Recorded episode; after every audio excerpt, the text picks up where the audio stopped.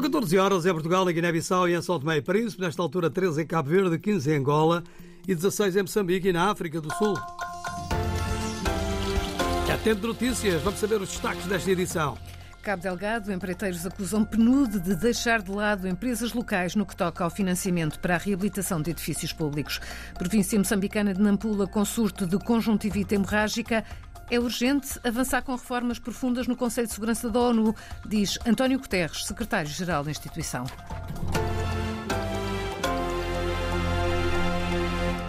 A ilha cabo-verdiana de Santiago já tem energia, o fornecimento de eletricidade está normalizado, garantia dada hoje pela Electra, empresa de produção e distribuição de energia elétrica.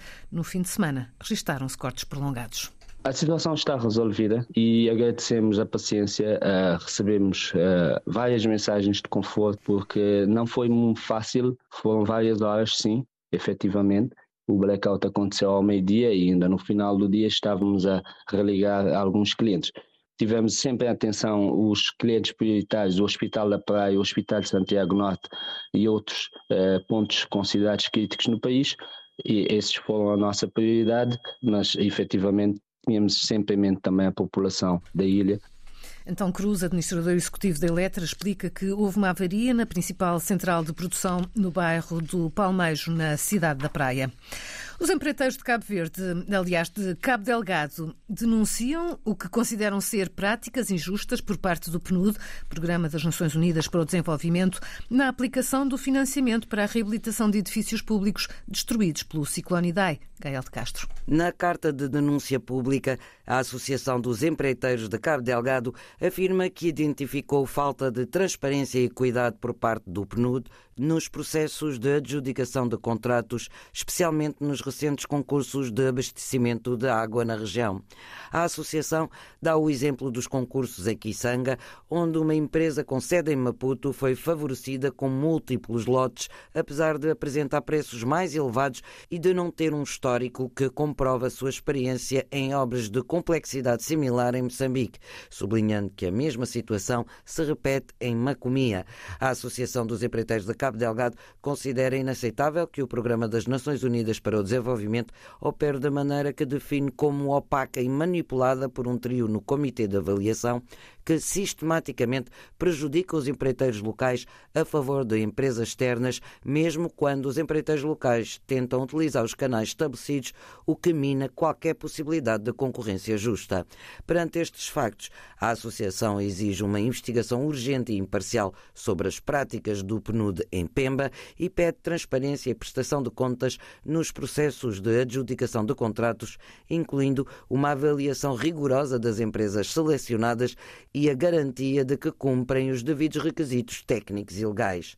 Os empreiteiros de Cabo Delgado pedem ao PNUD que reveja de imediato os contratos em que os empreiteiros locais foram prejudicados, especialmente no caso dos empreiteiros de Macomia e Mocimboa da Praia, que concluíram as obras conforme as especificações do fiscal da obra, para depois ser-lhes negado o pagamento pelo trabalho realizado.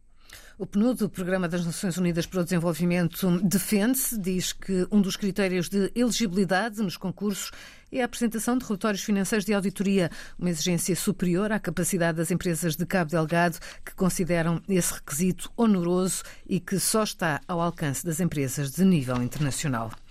A reconciliação em Cabo Delgado ainda é possível, apesar dos mais recentes episódios de violência na província, Lia Montes. O governador de Cabo Delgado afirma que a violência das últimas semanas naquela província é resultado da atividade de grupinhos extremistas violentos.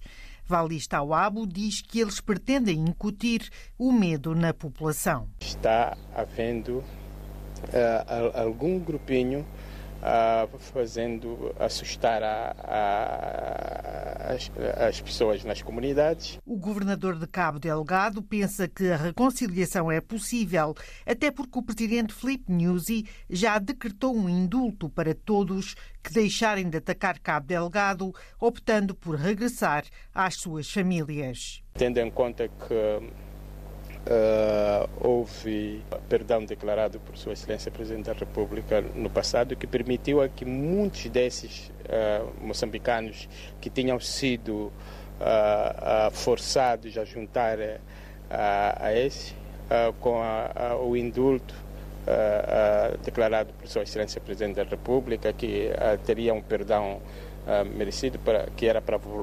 regressarem às suas origens, juntarem-se nas suas comunidades e, e as suas famílias. Valis Tawab, governador de Cabo Delgado, os ataques começaram há cerca de quatro anos. A partir de novembro de 2022, a população deslocada iniciou o regresso às suas casas.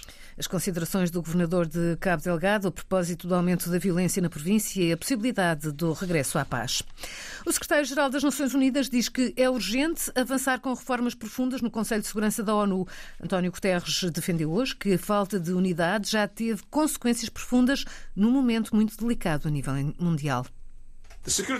O Conselho de Segurança das Nações Unidas está frequentemente bloqueado, incapaz de atuar sobre as questões de paz e segurança mais importantes do nosso tempo. A falta de unidade do Conselho em relação à invasão russa da Ucrânia e às operações militares de Israel em Gaza, na sequência dos terríveis ataques terroristas do Hamas de 7 de outubro, minou gravemente, talvez fatalmente, a sua autoridade. O Conselho precisa de reformas sérias à composição e métodos de trabalho. Na abertura de mais um Conselho do, dos Direitos Humanos das Nações Unidas, em Genebra, na Suíça, Guterres criticou também o anúncio de Israel de que vai avançar com uma ofensiva de fundo em Rafah, na fronteira com o Egito. Guterres sublinha que esse seria um prego no caixão dos programas de assistência humanitária das Nações Unidas. A lei internacional humanitária continua sob ataque. Dezenas de milhares de civis, incluindo mulheres e crianças, estão a ser mortos em Gaza. A ajuda humanitária ainda é completamente insuficiente. Rafah é o centro da operação humanitária de ajuda. Uma ofensiva em grande escala de Israel seria não só horrível para mais de um milhão de civis palestinianos que estão na zona, mas também poria um prego final no caixão dos nossos programas de ajuda. António Guterres, esta manhã em Genebra, na abertura do Conselho dos Direitos Humanos das Nações Unidas, que decorre até 5 de abril. A Turquia e os países árabes pedem ao Tribunal Penal Internacional que declare ilegal a ocupação israelita de territórios palestinianos. O TPI tem estado a ouvir os argumentos de 50 países no seguimento de um pedido feito há dois anos pela Assembleia Geral da ONU.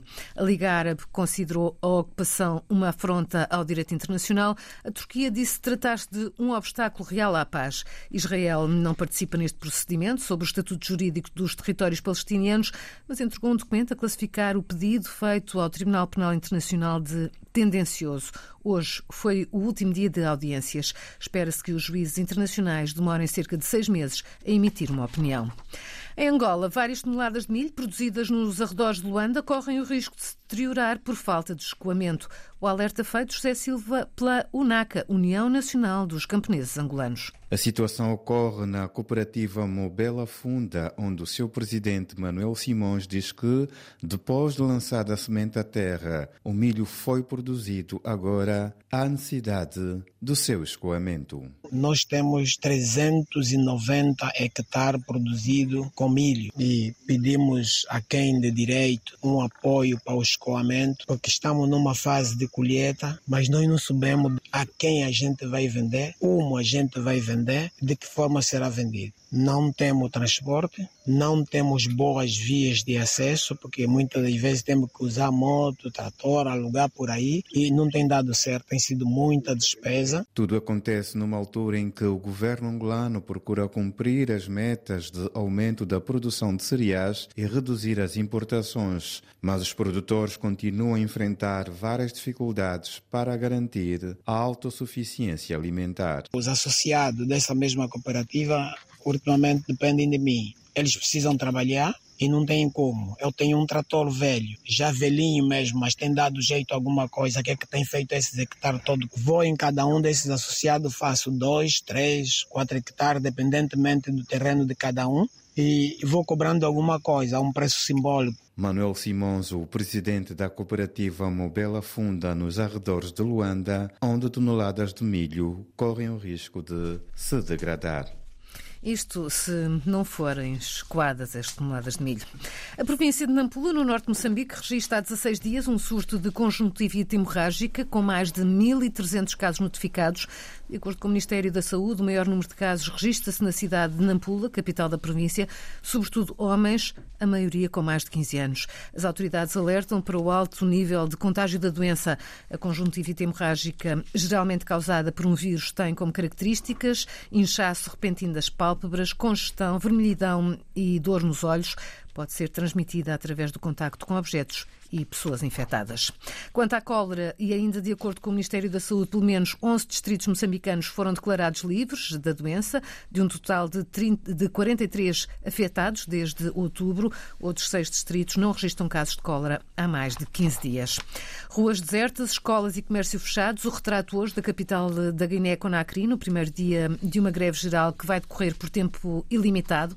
A paralisação serve de teste à junta militar no poder há três anos, que proibiu todo todas as manifestações e cercou a oposição. O apelo à greve partiu das centrais sindicais dos setores públicos, privado e informal do país, exigem a diminuição dos preços dos bens de primeira necessidade, o fim da censura dos média e a libertação de um sindicalista do setor da imprensa. Os agricultores que estão hoje a manifestar-se em Bruxelas, na Bélgica, envolveram-se em confrontos com as autoridades. Aconteceu depois de alguns tratores terem derrubado as barreiras de segurança colocadas junto às instituições da União Europeia, onde decorre a reunião dos ministros da Agricultura dos 27. Portugal está representado pela ministra Maria do Céu Antunes. Os agricultores têm promovido protestos em vários países ao longo das últimas semanas, exigem melhores condições de trabalho e menos burocracia. Em Portugal, um teste rápido para diagnosticar a malária venceu o programa de empreendedorismo da Faculdade de Ciências e Tecnologia da Universidade Nova. O Malaria Sense é um teste rápido de diagnóstico em papel e assenta numa tecnologia que, com apenas uma gota de sangue, detecta a malária em poucos minutos. Em comunicado, a Universidade destaca que a malária é uma das doenças mais antigas do mundo. Há dois anos foram contabilizados 249 milhões de casos e morreram 600 mil pessoas. Em Portugal, este mês de fevereiro vai acabar com vento forte e frio. Está também prevista alguma chuva. Até ao próximo fim de semana vão passar por Portugal três massas de ar polar e várias frentes com precipitação.